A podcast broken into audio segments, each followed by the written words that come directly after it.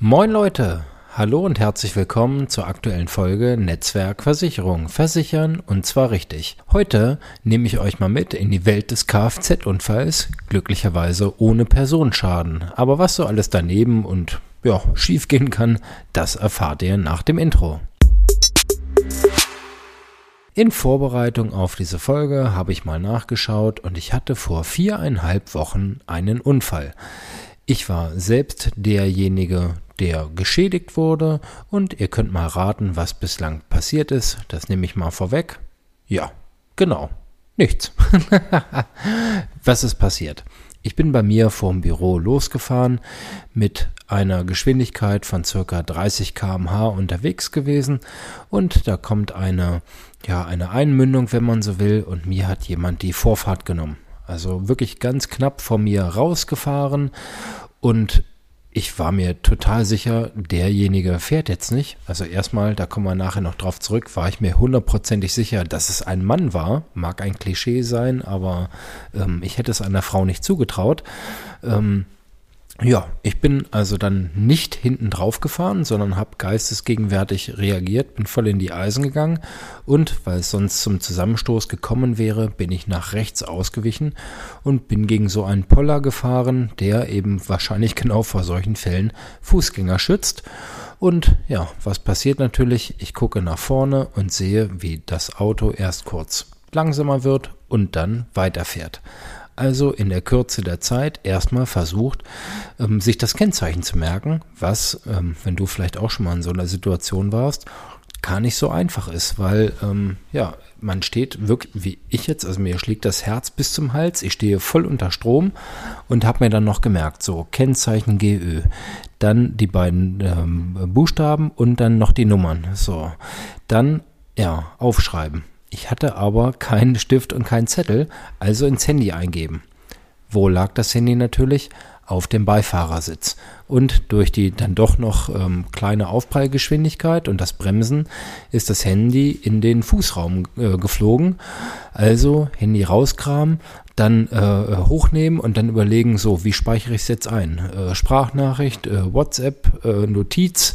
So, und bis ich dann soweit war, musste ich dann erstmal wieder überlegen. Okay, GÖ, wusste ich noch. Dann ging schon los. So, bei den Nummern. Hm, wie war das jetzt richtig? 219, 129, hm, hin und her überlegt. So, dann war ich mir dann doch relativ sicher, die Lösung gefunden zu haben, habe es dann abgespeichert, auch mit den Alternativen dazu. So, dann erstmal ähm, ja, aus dem Auto raus, hatte vorher schon geguckt, keine Zeugen, keiner hatte angehalten, ja, ganz prima. Dann als nächstes, weiß ich ja, Bilder machen. Bilder sind immer ganz wichtig. Bilder machen und die Unfallstelle absichern.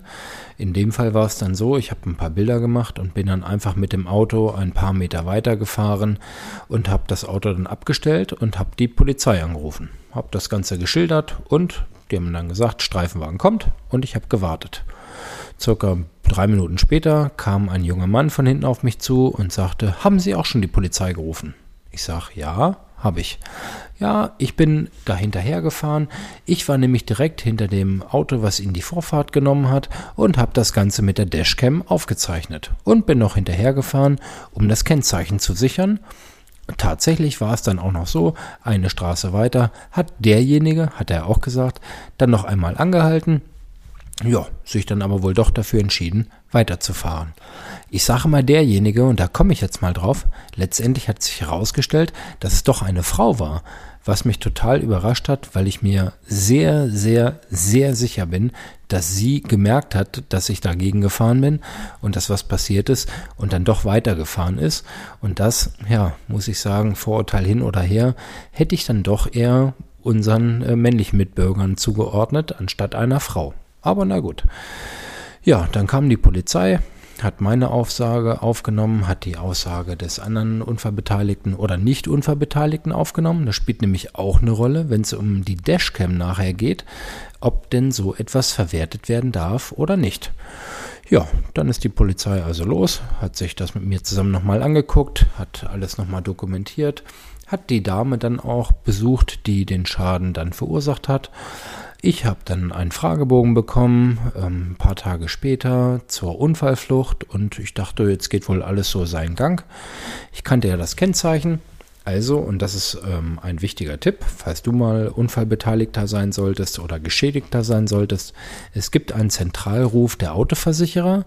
Wenn man das Kennzeichen hat, bekommt man das Versicherungsunternehmen und die Versicherungsnummer raus, wo der oder diejenige versichert ist und kann sich dann also direkt an die Versicherung wenden, wenn man der Meinung ist, äh, man hätte Ansprüche gegen jemanden.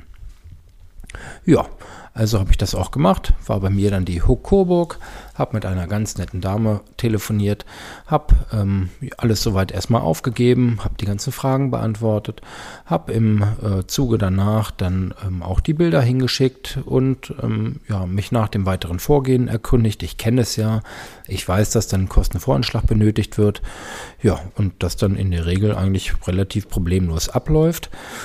Ja, dachte ich jedenfalls. Also habe ich Kostenvoranschlag äh, angefertigt.